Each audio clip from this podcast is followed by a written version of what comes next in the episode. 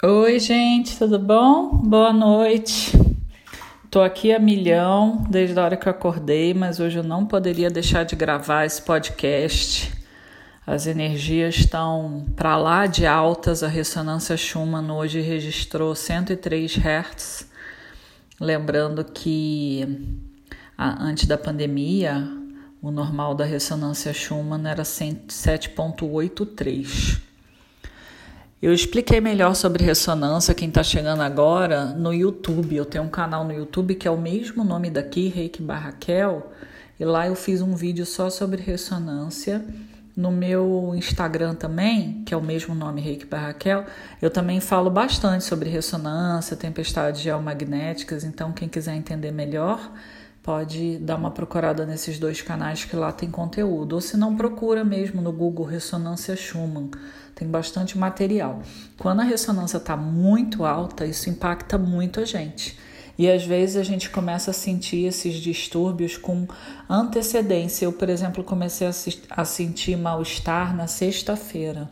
Me dá dor de cabeça, eu fico meio zonza, me dá gases, me dá um desconforto, sabe? E é muito típico. Como já tem um ano que eu sinto isso, eu já até sei identificar. Mas enfim, por conta da alta atividade né, de energia planetária. E por conta de hoje ser, hoje e amanhã são considerados os dias de Santa Sara de Cali, que é a padroeira dos ciganos, e eu sou acompanhada por ciganos há muitos anos, então eu tenho um carinho muito especial por essa falange. E daqui a dois dias também a gente vai ter a superlua, a lua de Vesak, que, que simboliza quando Buda nasceu e quando Buda, Siddhartha Gautama, iluminou. Então a gente está muito perto aí de um eclipse também. Tudo vai ser na quarta-feira. Eu achei importante gravar um áudio, né? Para a gente começar a se preparar energeticamente. E o mais importante, eu até coloquei isso hoje nos stories, mas eu sei que nos stories vê menos gente do que gente que ouve aqui, né? Então, por isso que eu tô falando aqui também.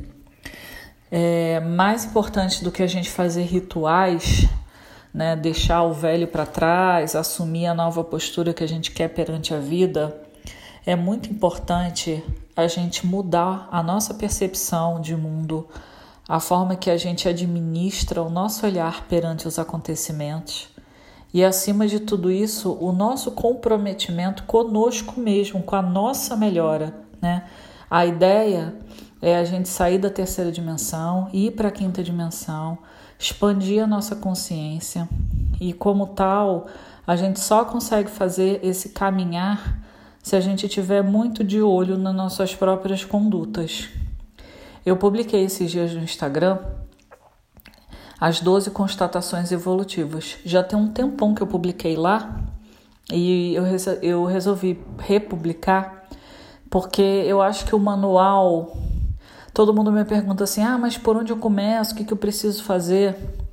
Eu não sei quem escreveu essas 12 constatações evolutivas, eu nunca soube qual é a fonte. Inclusive, se alguém souber, me avisa, por favor, porque é chato ficar escrevendo as coisas e não dar crédito, né?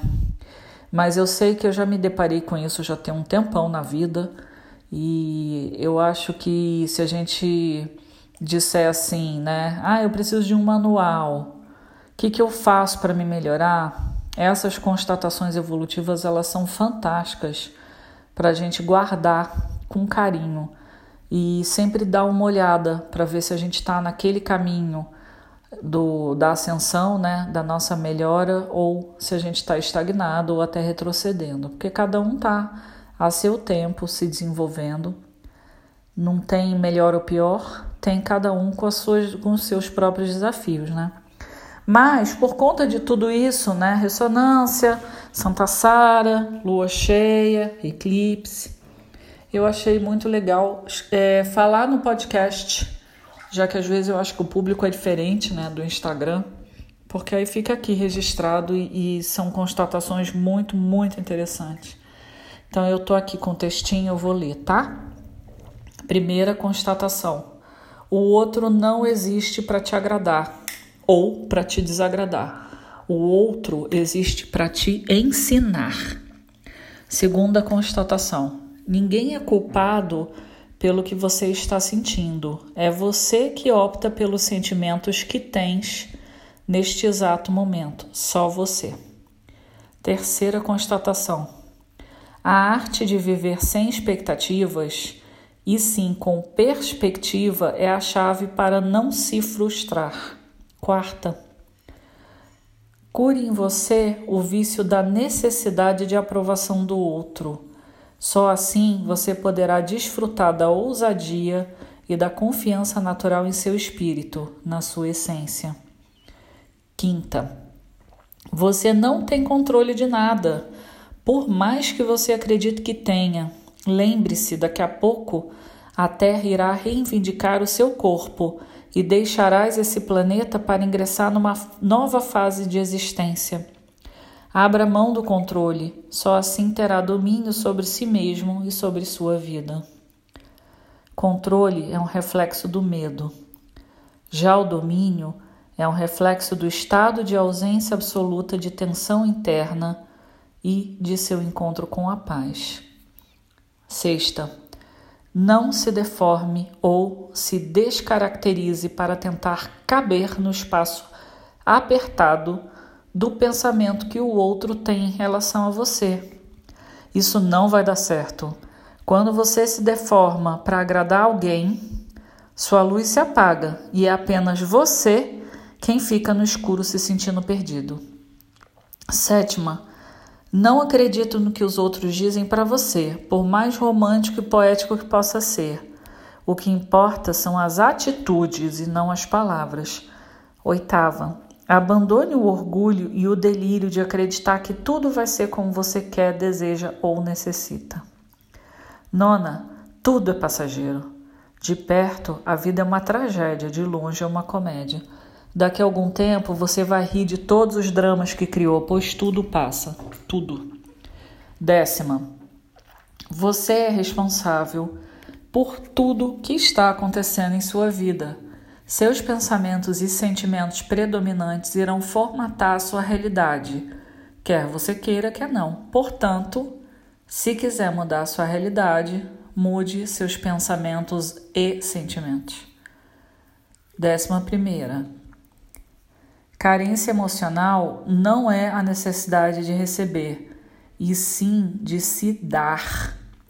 Só você poderá suprir suas necessidades emocionais Projetá-las em alguém é o mesmo que pedir para que alguém se alimente para saciar a sua fome. E por fim, a décima segunda constatação evolutiva: viva com simplicidade e com mais realidade. Só assim quem você realmente é vai surgir de verdade. Ria mais e não leve tudo tão a sério. Afinal de contas, a essência da vida é se descobrir e desfrutar dessa maravilhosa aventura chamada evolução. É isso, pessoal. Achei importante trazer essas reflexões hoje. Espero que vocês estejam conseguindo lidar com tanta energia e vamos nos preparando aí para o eclipse de quarta-feira. Todos os astrólogos estão falando super dessas energias que estão entrando, cada vez mais o planeta está caminhando, né? Quem tem olhos de ver está percebendo as, as alterações todas e já já a gente vai sair dessas confusões, tá bom? Um beijo, nos vemos.